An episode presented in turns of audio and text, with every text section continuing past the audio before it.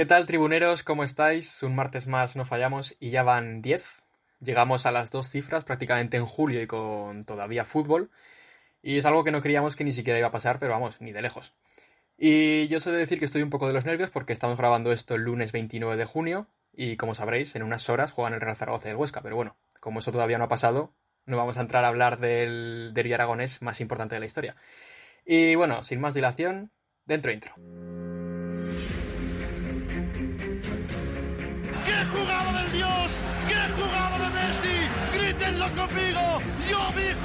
Messi!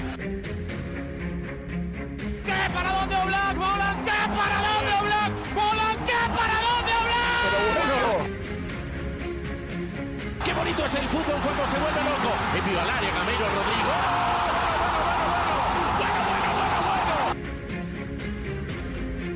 El rechace para ser, ser para Iniesta. ¡Gol fuera de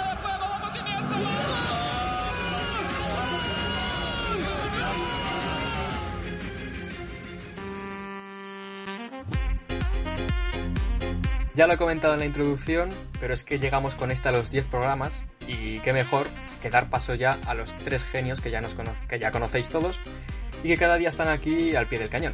Y voy a empezar con la pareja catalana, que son dos profesionales de los pies a la cabeza porque ha pre- han preferido quedarse grabando este programa a bajarse a la playa y eso es digno de, de admirar. Paul, Artur, Artur Paul, ¿qué tal? ¿Qué tal, Edu? Muy buenas. Muy buenas, Edu. Y ahora me voy pues a la capital española a saludar a un tío tan profesional y serio como los otros que después de hacer un examen, aquí está. Enrique, ¿Has visto? ¿qué nos cuentas? ¿Qué tal, tío? ¿Cómo estás? Me acabo de enterar de que no emitimos en directo, que estamos grabando el lunes. ¿Eso se parece? ¿Sí? ¿Eso se parece? Para que veáis el interés de Enrique en este podcast. Vamos a empezar ya con la noticia del fútbol a nivel mundial y europeo prácticamente, que pasó ya el jueves por la noche, pero es que ya tenemos el primer campeón de, la, de una de las grandes ligas de Europa, que es el Liverpool. Eh, así es, después de la derrota del Manchester City en el campo del Chelsea, el Liverpool se proclamó campeón a falta de siete jornadas para terminar la competición. Y nada, desde aquí felicitar a los Reds, especialmente a Artur, que ya sabemos que nació en Liverpool y es del Liverpool desde chiquitito, y darle la enhorabuena. Artur, ¿quieres decir algo? Sí, son- estoy muy contento. Estoy muy contento. Han sido 30 años muy duros. Varias generaciones que no lo han visto. 30 años que... Lo has pasado mal que estos no tienes 30 ni años, 20, ¿eh? ¿sabes? Pero, no, más que, mere- más que merecido. ¿no? Sigue siendo el segundo equipo con más ligas del país. Y ah, me, alegro, me alegro muchísimo por, por los de Anfield. La verdad es que se lo han merecido de principio a fin. Si el año pasado conseguían por fin la Champions, eh, este año pues han barrido en la Premier. Yo me acuerdo de una de mis frases más célebres que se la dije a mi hermano hace tres o cuatro años. El Liverpool es un cuento de equipo. Eh, estar bien recordarla hoy porque tenía yo toda la razón, un visionario como siempre.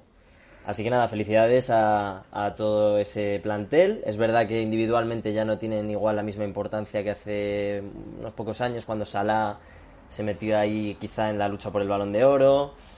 Pero creo que han hecho más equipo y todas las posiciones están muy reforzadas y, y prácticamente son los mejores del mundo en cada posición, con evidentemente algunas excepciones.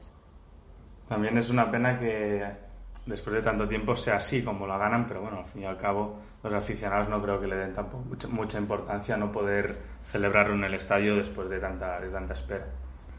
Y ahora les queda pues un verano y unas siete jornadas ¿no? que quedan, has dicho Paul, un poco aburridas, ¿no? Porque no tienen ni la Champions ahí enfrente, ni uf, ninguna motivación, creo yo. No sea a lo mejor superar, no sé si puede llegar incluso superar el récord de puntos de la Premier o algo, no, no lo sé. Sí, sí, así es. Pueden superar, me parece, el récord de, de más puntos, no sé si el de más goles a favor y alguno más, me parece que también había, pero no, no, no sabría decirte ahora exactamente. Bueno, pues tampoco basta. Enrique, querías decir algo. Te Nada, que simplemente quería decir que tengo muchas ganas de, ahora que mencionabais la Champions, de que llegue ya porque me estoy fijando que en el mejor año del Liverpool, con diferencia, eh, dos malos partidos te mandan a tu casa, ¿sabes? Y ahora ya la única, el único objetivo que tienen es eso, batir todos los récords que hay. Pues imaginaos cuando sea un único partido, o sea, yo es que estoy muy emocionado por esta Champions. Bueno, pero ojo con la Champions porque ahora se está hablando, eh, bueno, al menos hoy, a día 20, 30 de junio, se está hablando de que a lo mejor no se disputa porque ya sabéis que en Lisboa, la ciudad donde a priori se iba a disputar el resto de la competición, ha habido un rebrote que ha obligado a cerrar a 19 barrios, me parece que son, y estaba en entredicho la, la, continuidad de la Champions y se hablaba hasta de una posible suspensión, así que veremos qué acaba decidiendo la UEFA. Sería una pena no poder ver la, la competición, pero bueno, al fin y al cabo la salud es lo más importante. Y bueno, cuando llegue ya hablaremos de la Champions y ahora nos toca centrarnos en la liga, que yo creo que está bastante intensa y si no que se lo digan a las oficinas de varios clubes, porque el Español, el Almería y el Betis que ya lo mencionamos han prescindido sus entrenadores y hay algunos que también pueden salir, ¿no? ¿Quién, quién se moja? A ver, en Valencia se está criticando un poco a Albert Celades. Ya sabéis que el Valencia eh, está luchando por meterse en Europa. Me parece que ahora mismo están en el octavo lugar, un poquito lejos. Parece que no acaba de arrancar el equipo. Y sí que se está discutiendo de la continuidad de Celades. A mí, eh, hablando de instituciones de entrenadores, me sorprendió la de Abelardo por el español. A mí me parecía que tampoco lo estaba haciendo tan mal. En general, me parece que el problema, que el problema perdón, viene de arriba, no de los entrenadores. Pero es que destituyes a Belardo, que para mí es un pedazo de entrenador, y metes a entrenar a Rufete, un tío que nunca ha cogido un equipo, y además hay una imagen en el minuto 85 que enfocan a. Rufete y se está descojonando, que no, no sabe lo En que el, hace cambio, en el cambio de David López, cuando le sale el jugador, le, le da la mano a la braza y le sonríe. Y le hace, creo que una broma incluso. Pero claro, estás jugando la vida, pierdes 1-0. No sé. También hay que tener en cuenta, es verdad que es un entrenador, bueno, no ha, sido entrenador nunca Rufete, pero ha sido el, direct- director deportivo del club, así que también está entrenando una plantilla en teoría diseñada especialmente por él, obviamente con la ayuda del entrenador en su momento, pero eh, en gran parte también es lo que él decidió que era mejor para, para competir. Mm, ha quedado claro que no lo ha hecho bien, pero bueno, es lo que él quería. También es verdad que ya eh, cuando ves que desde arriba no te hacen demasiado caso, que no te dan los jugadores que tú quieres, tú puedes hacer hasta cierto punto. Creo que, por ejemplo, Raúl de Tomás no ha sido un mal fichaje, quizá demasiado caro, eh, quizá no ha demostrado todo lo que se esperaba de él, pero bueno, tampoco es un delantero que te garantice 30 goles y menos en un equipo como el español esta temporada. Y aparte ya son varios los entrenadores del español que se vienen quejando de que la plantilla no da el máximo. Entonces, si te quedan 7 8 partidos y cambias a un entrenador que ha demostrado ser muy bueno en otros equipos, te estás pegando un tiro en el pie, básicamente. Y no sé si os sorprendió tanto como a mí la destitución de Guti en el Almería, porque Guti hace poco más de una semana venía de ganar en la Romareda, estaba tercero, y el jeque se lo decidió cargar por, por una derrota en casa, y es que no, fue, no es la primera vez, porque yendo segundo en liga ya destituyó a un entrenador en creo que fue noviembre diciembre, para traer al propio Guti. Y ahora se vuelve a cargar a Guti, yendo tercero, que tampoco estás tan mal. No sé qué pensáis de esto. Sí, o sea, de hecho las destituciones que ha tenido la Almería han sido un poco raras porque nada más llegar el jeque destituyó a, a un entrenador que no llegó a empezar la temporada. Después destituye, no sé, no me acuerdo qué, qué entrenador era, pero lo echa yendo segundo en ascenso directo. Y ahora Guti eh, lo destituye después de tener al equipo tercero, ganar al Zaragoza en la Romareda. Y bueno, a ver, perdió contra el Alcorcón, pero ya lo dijimos que el Alcorcón aún no ha perdido ningún partido fuera de casa y es uno de los mejores visitantes, si no el mejor de, de Europa. Así que para mí un, po- un poco rara esta destitución. Con, con el Alcorcón yo me quedo que pese a estos números eh, fuera de casa, no está cerca del playoff. O sea, no sé en qué posición exactamente está. Está eh, eh, El undécimo. el undécimo. Em, es decir, los números ver, pero, en casa tienen pero que es ser eso muy también flojos, engaña ¿eh? mucho, ¿eh? Engaña mucho eso, ¿eh? Porque está un décimo, pero tiene 48 puntos y está a 3 Sí. del sexto. Entonces, la segunda división es eso, que es que hasta el decimocuarto, que, son, que es Las Palmas, está a 4 puntos del sexto. Que es un, es un pañuelo la segunda división. Y por eso es tan bonita y a la vez tan cruel. Es muy bonito, es de La las categorías más bonitas que hay en el fútbol con diferencia. La segunda división. La, la mejor liga del mundo, para mí. Yo creo que está muy infravalorada, ¿eh? sinceramente. Y te lo digo después de estar 7 años viéndome partidos que ni te creerás que me he visto. Yo también lo creo, yo también lo creo. O sea, creo que puede estar al nivel de perfectamente una, yo que sé, una liga escocesa o, o incluso más. Superior, yo estoy seguro que superior. Igual como una liga portuguesa, Hombre, fuera de coña, se comentaba, Benfica, pero... se comentaba que la sexta categoría más com- o la séptima categoría más competitiva era la Championship, la segunda división inglesa. Entonces la liga Smart Bank no Por debe encima. estar mucho más abajo. Y por encima, a lo mejor, o sea, yo no veo que haya mucha diferencia ahí. El nivel, el nivel económico sí que hay una diferencia fuerte, pero el nivel competitivo debe estar más o menos igual. Exacto. Pero bueno, regresando a la primera división, que yo creo que conocemos más. Bueno, conocéis. Yo en la segunda división me la sé de peapa. Eh, vamos a hablar de, del Barcelona, que ha tenido una semana movidita, porque yo le voy a decir ya, Enrique, felicidades por el campeonato de liga. Nada, déjate. déjate porque yo no me fío un carajo. Y es que el Barça ha pinchado y encima se ha quitado a a Arthur. A mí me enfada mucho más lo de Arthur que lo de la liga. Es decir, la liga obviamente está muy complicada, pero al fin y al cabo, después de lo de Vigo, lo único que cambia es que en lugar de un empate el Madrid te vale una derrota. Es muy complicado y yo creo que no va a pasar, porque encima el Barça alguno más seguramente va a pinchar. Pero lo del intercambio de Arthur con Pjanic por poquito dinero de, por medio para sanear cuentas, eso a mí me parece horroroso. Horroroso. Se, se utiliza esta excusa o no excusa de, de necesidad de dinero, pero hostia, eres el Barça, tienes que ser el mejor en todo. Tampoco te puedes permitir que haya un problema así económico. Y me molesta mucho. La verdad que estoy bastante enfadado con esto. Eh, bueno, yo volviendo al tema del Barça en la Liga, recordar que hoy juega a las 10 un partidazo contra el Atlético de Madrid. Y yo lo mismo que Artur, es que la venta de, de Artur, valga la redundancia, eh, no la entiendo. No la ent- es que no sé por dónde pillarla porque estás cambiando. Sí que son 10 millones que ganas, pero es que a Artur, que es una joven promesa de 23 años, por Pjanic, que tiene 30 años. Eh, y es que es, de verdad es que es un fichaje que no me entra en la cabeza y no entiendo. Antes vendería a Rakitic o a algún otro jugador. Así que no, es que no sé, no, no sé si la directiva está intentando ya hundir al Barça o, no sé qué buscan, pero este fichaje a lo mejor dentro de unos años lo voy a entender, pero ahora mismo no.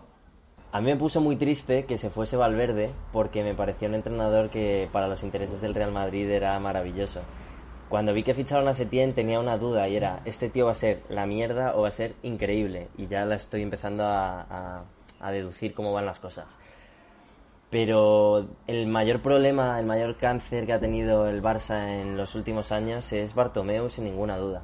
Por. Porque todas las decisiones que toma parece que van en contra de la afición y en contra de los intereses del club. Si, si tienes un poquito de lógica, es que lo que habéis dicho es tan claro como que Artur es un jugador que sí, quizá no ha rendido tanto como se esperaba hace un año o dos, aún así muy bueno, eh, siempre da la cara, es un jugador bastante, yo creo bastante equilibrado, bastante constante.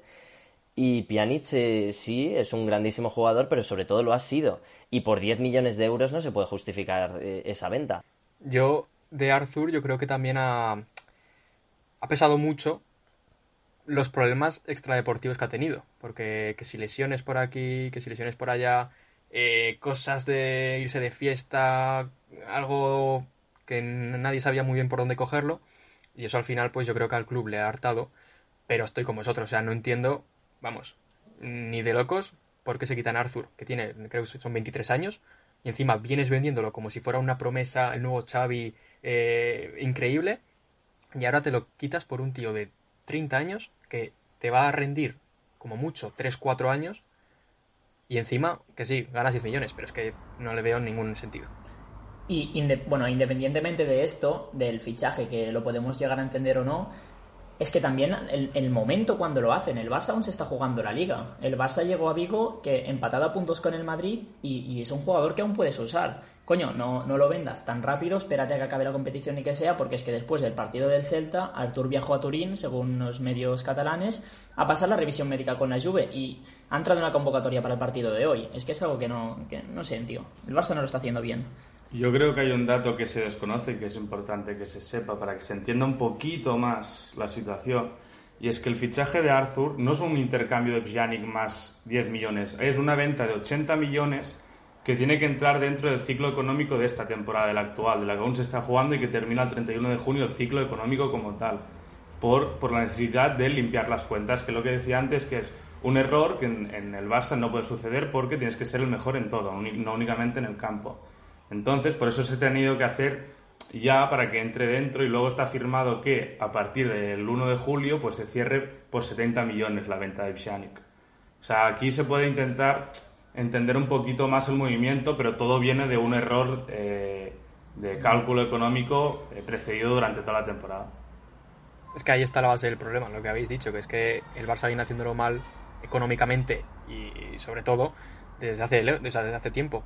Entonces, esto principalmente a lo mejor no es lo que hubiera hecho el Barça en condiciones normales, pero por estas circunstancias lo tiene que hacer. Bueno, y vamos a dejar ya de hablar de, despachos, que ahí sabemos menos. Bueno, Artur sí que sabe un poquito más. Pero hablando del partido del Barça, a mí no, no me pareció imagen de equipo campeón de liga. Porque vi que le hacían goles muy fácil. Además, en el minuto 93 tuvo un anolito que define mal, se la tira encima de Ter Stegen, que sí que Ter Stegen tiene que estar ahí, pero mala definición de Nolito y, y sobre todo un tití. Un tití eh, no, no está a buen nivel ahora mismo, desde mi punto de vista. Adelante, Enrique. Bueno, empezando por lo último, lo de un tití, la verdad es que bastante lamentable. Vi el otro día un tuit con un vídeo en el que se le ve andando por el campo. Sí, sí, yo también. Parece solteros contra casados. Eh, bastante, bastante mal, porque además era un jugador que pintaba muy bien y que, era titular en el Barça hace no tanto tiempo.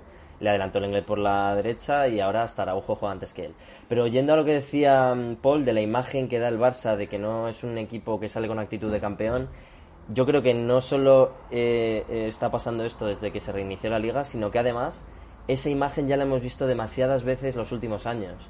Partido en Roma, partido en Liverpool, las mismas caras de decepción y de no saber lo que ha pasado que vimos el otro día en Vigo. De mm, se nos ha escapado porque hemos querido nosotros, porque no hemos hecho más. Y ese es el mayor problema que le veo al Barça ahora mismo. El Barça tiene una falta de carácter horroroso, pero horroroso. La falta de un jugador como Puyol, como Mache.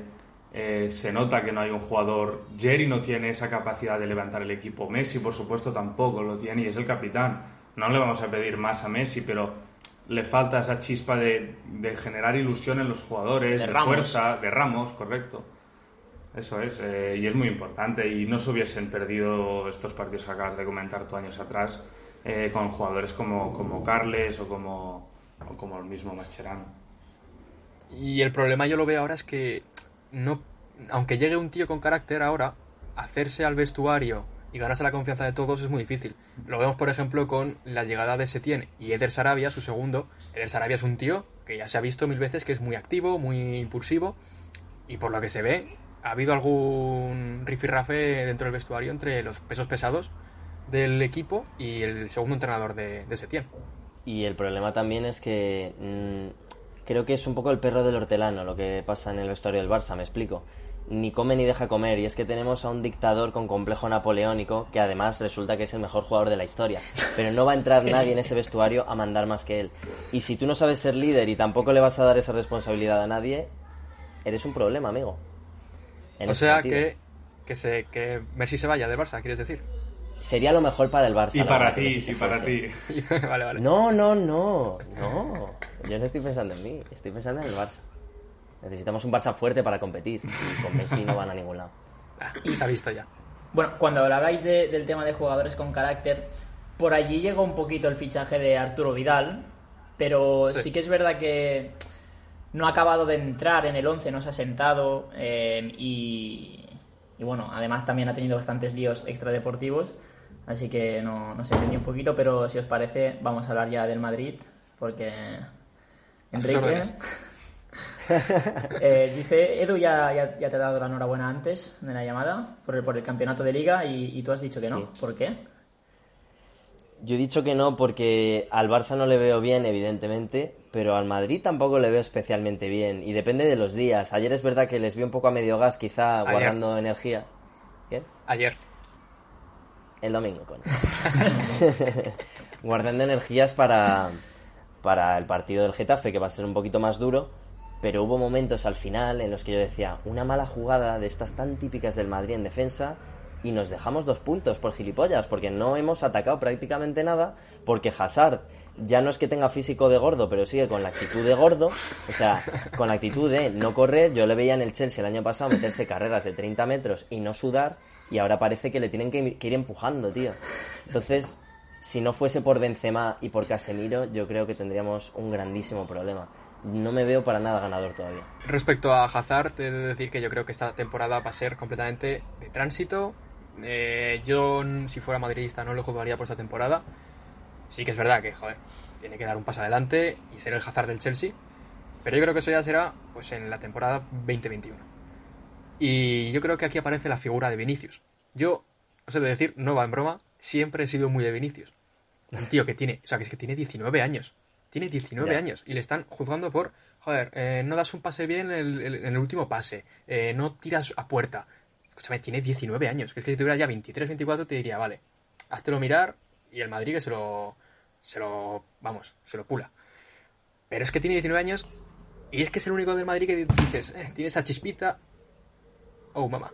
Tiene esa chispita. eh, no sé si lo había escuchado, pero ha habido un, un golpe ahí sobre la ostión. mesa. Sí, Sí, se es- cortar el audio, por- pero... porque no le gusta a Vinicius o algo. ¿Qué pasa? No, no, he sido yo, pero podríamos haber cortado el audio y seguir, pero Ah, lo que quieras. parece que no lo vamos a hacer. No, No, no, va a ser. no se hará. Lo corto yo y no va a ser. Y eso, yo simplemente os lanzo el, el tema de Vinicius. El- ya se vio en el, hace dos jornadas, marcó gol y tuvo otra que también pudo marcar. Y yo no sé tú, Enrique, que supongo que lo manejarás más. Vinicius es el único tío que hace algo diferente. A ver, a mí Vinicius, me, desde que empezó a jugar con el Real Madrid, me causa mucha ilusión y pienso que va a llegar a ser un jugador espectacular. Lo que no entiendo es por qué hay jugadores como Odegar que están permanentemente cedidos, que ya tienen el nivel para jugar en el Real Madrid, y Vinicius depende del día. Y depende sobre todo de la racha. Ahora está en una racha bastante buena, pero ayer lo hablaba con mi hermano, en partidos como el de ayer, que quedan 0-1, y que si no fuese porque Benzema ha de pronto descubierto a la vejez viruelas su instinto goleador, eh, estaríamos muy jodidos de cara a gol. Eh, estábamos comparando mi hermano y yo. Es que hace tres años este partido lo jugábamos con Cristiano Ronaldo, Gareth Bale y Karim Benzema. Y Gareth Bale en su mejor momento, un momento en el que marcaba goles y se implicaba. Y ahora tenemos a Isco, con todos los respetos, a un Hazard que no da la talla todavía, ya veremos si, como dices, el año que viene sí, y de recambios pues Asensio, que acaba de volver, Vinicius y Rodrigo. Yo entiendo que la política del club ha cambiado y ahora es fichar a jugadores jóvenes, pero eso requiere un tiempo para que se adapten y para que maduren. Y hasta entonces no vamos a ser el Madrid que, hemos sido estos últimos años, ni de, ni de coña.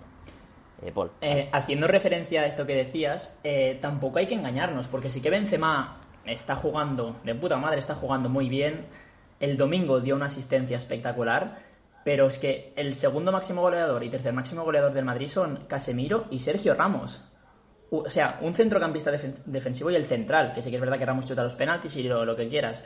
Pero bueno, y- y las faltas que vaya golazo le metió al, al Mallorca. Pero Sí, igualmente No, no hay que ocultar la falta de gol que, que tiene este Madrid y que dependes de, de una genialidad de, de Benzema. Por supuesto, porque además eh, Kroos es el número 4 en esa lista de goleadores. Ni Kroos ni Casemiro han sido goleadores nunca. En su vida. Y, y Ramos porque tira los penaltis, porque ya de cabeza no va tan bien como antes. Entonces, de Vinicius, de Rodrigo, de estos jugadores, se esperan goles de vez en cuando. Es verdad que no se les puede juzgar como a Cristiano Ronaldo, pero el Madrid necesita un goleador y Benzema lo es de vez en cuando. Yo creo que lo que hablabais del cambio de política del Madrid y eso, yo creo que Barça y Madrid se han cambiado las tornas en ese sentido. El Barça ahora mismo, si veis el equipo, ¿cuántos jugadores pasan de los 30 años? O mejor dicho, ¿cuántos jugadores son menores de 25 años? Del Madrid, Ter Stegen, no, Ter Stegen yo creo tampoco. No, Pues mira, Lenglet. Lenglet. Eso. Y el Madrid todo lo contrario. El Madrid yo creo que tiene ese punto de ventaja que a la vez no lo es por lo que acabáis de decir del tema goleadores y tal, de que tiene diferentes bazas con las que jugar. Porque si os fijáis, mm, casi nunca repite tridente de ataque. Eh, Zidane mete a Benzema y a lo mejor te mete con Hazard y con Rodrigo. Y al día siguiente de repente Rodrigo fuera de la convocatoria y te mete a, a yo qué sé, a James el otro día. sí. De Jong también Entonces- es menor de 25 años, perdón, que se- me he acordado ahora. Bueno, pues ya son dos. El, el- el que jugaba en el Ajax el año pasado que metió 4 en el Bernabéu. ¿Sabes? Ah, Sí, no, como ha estado esta temporada bastante descafeinado, pues otro fichaje de mierda, ¿no? Por parte de Bertomeu. Bartomeu, perdón. Bertomeu es el director de la Euroliga, se llama Jordi Bertomeu. ¿A que esto no lo sabíais, oyentes? ¿De, de la Euroliga de baloncesto? ¿De baloncesto quieres hablar? ¿Has dicho la Euroliga de ¿eh? baloncesto? He dicho, he dicho. Donde, ¿Cuántas habéis ganado? donde jugaba Pablo Lasso y los amigos de Luka Doncic, ¿eh? Anda, sí, es verdad, es que claro, cansa mucho ganar también, ¿eh? Claro. En Se 2015, ha notado. 2018. Esta, no- esta semana se ha notado que les ha cansado ganar, ¿eh? Sí, la verdad O sea, es que no vamos a mentir, aquí ha sido un poquito. Nos ha ganado el Burgos. Un y equipo de. Burgos y Si un equipo de Andorra, equipos- Enrique, ¿eh? ¿Qué? Un equipo de Burgos y un equipo de Andorra, ¿eh? Oye, pues yo lo prefiero, tío, que si no, mata gigantes, me Respeto gusta. hacia Burgos y Andorra, tío. Por Sí, supuesto, Dos- dos grandes. Debemos tener además. muchos oyentes. de Para quien se haya perdido, estamos hablando ahora mismo de, de los playoffs para, ¿De la, baloncesto? para Sí, la Liga eh. O sea, porque ha claro. sido todo muy repentino de empezar a hablar de la Euroliga, no sé qué. Los playoffs de la Liga Endesa, que, hoy, esta noche, a las 8 de la tarde, es la final entre Vasconia y Barcelona. Bueno, Y- como sabéis, es a partido único este año y, y claro, el Madrid tenía que jugar cinco partidos en su grupo, el Barça también, en un grupo diferente. ¿Qué pasa? Que el Real Madrid se ha dejado eh, dos partidos contra el Andorra y el San Pablo Burgos, por cierto, revelación de esta CB, que ayer le plantó cara durante un buen rato al Barcelona. Antes de El ayer. domingo. Y. Sí, ayer, el domingo. Es que el tiempo es tan relativo. Eh, Y al final, pues, el, el caso es que hoy, martes 30. Martes 1 de abril. Martes Martes 30. 1 Martes 30. Martes 30. De abril. Martes 30. De abril. Has dicho 1 de abril. Porque, o sea, Hoy ¿cómo te has martes ido a abril? 30 de junio de 2020, porque si no seríamos, si esto fuera abril de verdad, seríamos unos pitonisos espectaculares, ¿eh? Nos ha llegado todo. Sí, sí. Eh, se juega la final entre el Barça y el Vasconia. Eh, si podemos volver al fútbol, por, por los comentarios que, qué creéis que se ha fumado Enrique antes de venir a este programa. vale, y ya esto pues, es lo que tiene, esto es lo que tiene que todos los días yo me levanto a las 12 de la mañana y ella a las 7 y media. bueno, Cambia mucho la perspectiva. Como veis, Enrique no me gusta trabaja. madrugar, como veis. Me he ido. No, no, no. No, no. Ah, vale, vale, vale. Ay, madre mía, cuánto Oye, chiringuito, o sea, Edu. chiringuito, madre mía. ¿Cuánto hay de tribunáis Sí. ahí, macho? Edu, Sí, ¿eh? vuelve al fútbol. Hostia, Edu, hoy va a dar- hoy va a dar juego. Volvamos al fútbol y yo creo que para terminar, si queréis decir algo de primera, segunda división que os haya llamado la atención. Eh, yo quiero hablar de, de un equipo que en, en nuestras porras, que no vamos a acertar nada, como muchos vosotros vais a acertar al campeón, yo puse al Barça, me equivoqué. Eh, nadie puso al, al Villarreal en puestos europeos y el Villarreal se ha disparado ya hasta la quinta posición, ¿eh? Hasta la quinta posición em, a tres puntos de Champions. Mientras que, por ejemplo, equipos como el Valencia ya hasta octavo, la Real séptima sin ganar ningún partido y Getafe también se ha deshinchado un poco.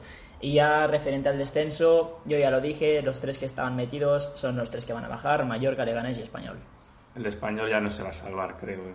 Está muy difícil. Es que está muy difícil si veis la tabla. O sea, es que están a seis puntos del, del Celta, ¿no? Si no me equivoco. No, no, el español está a, A diez. A 10. Sí, bueno, me refiero, me refiero el, el, el decimoctavo está a seis Vale. puntos de la salvación. Sí, Bien salvado, correcto. Que Ah, no, Eh, a 8, ¿no? Que por cierto, por cierto, a 8, puede ser. Sí, 34 y 26. Eh, el, diez- el decimoctavo es el Mallorca. Y en el Mallorca, que jugó contra el Real Madrid, hubo Bien, una noticia bien. bastante llamativa. Qué bien, enlazado, bien, Edu. Muy bien. ¿Qué gracias. pasó? ¿Qué pasó? Preséntalo tú, ya que lo has hecho también. No, hombre, que alguno lo cuente, que si no, esto parece un monólogo. Vale, va, voy yo, que me gustan a mí los futbolistas jóvenes. Eh, ¿Te gustan los jovencitos o qué? no, no, no, no. Ah, vale, vale, no pero a mí me En gusta desde la mucho ver no fútbol juzgamos a sub-10. nadie. No, a mí me gusta nos parece bien todo. Me gusta mucho ver fútbol sub-17, sub-19. Es más bonito incluso que, el, que el máximo. Eh, hostia, ha sonado de puto culo, eh. Cuando parecía que no la podía cagar más. Eh, bueno, va, que debutó el Lucas Romero, eh, un chico mexicano-argentino, ¿no? Si no me equivoco. Sí. Eh, jugador del Mallorca, como has dicho, Edu. Y ha sido el debutante más joven en la historia de la liga, con 15 años y 200 y pico días, no sé exactamente cuántos. Y superó un récord de hace más de 70 años. Es decir, eh, sin duda rompió el Mallorca, quería dejar constancia que ha jugado en primera un añito y lo ha decidido hacer a través de, de este jugador. Ojo, Lucas Romero del año 2004 ya, ¿eh? 2004. Sí, sí. Siete años menos que Enrique. Enrique, ¿qué has hecho mal, tío?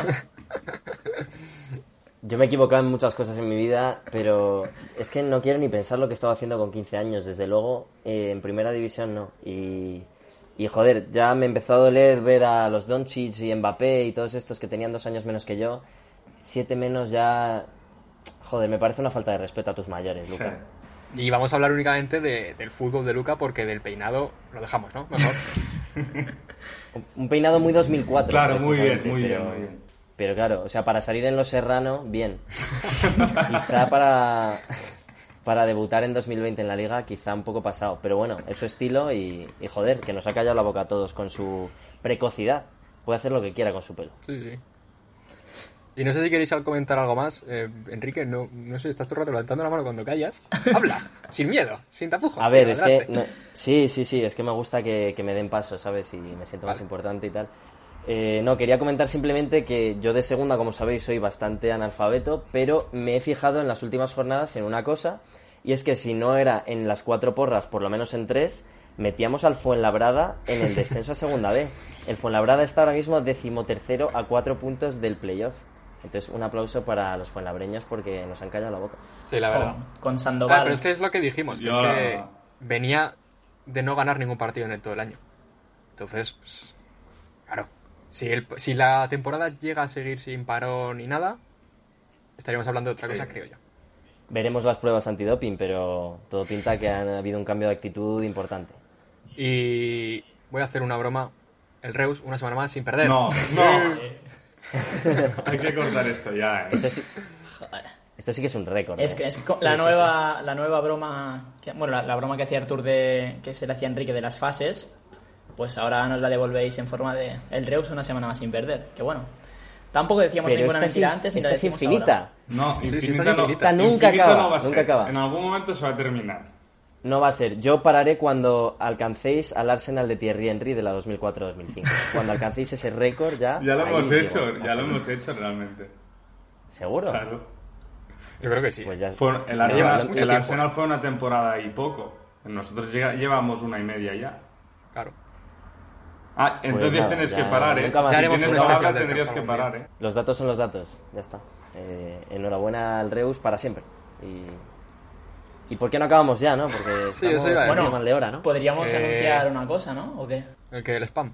No, bueno, sí, aparte del spam, que nos Ah. sigan y todo eso, ya, ya vamos a necesitar 110 suscriptores para que Enrique nos cante algo, ¿no?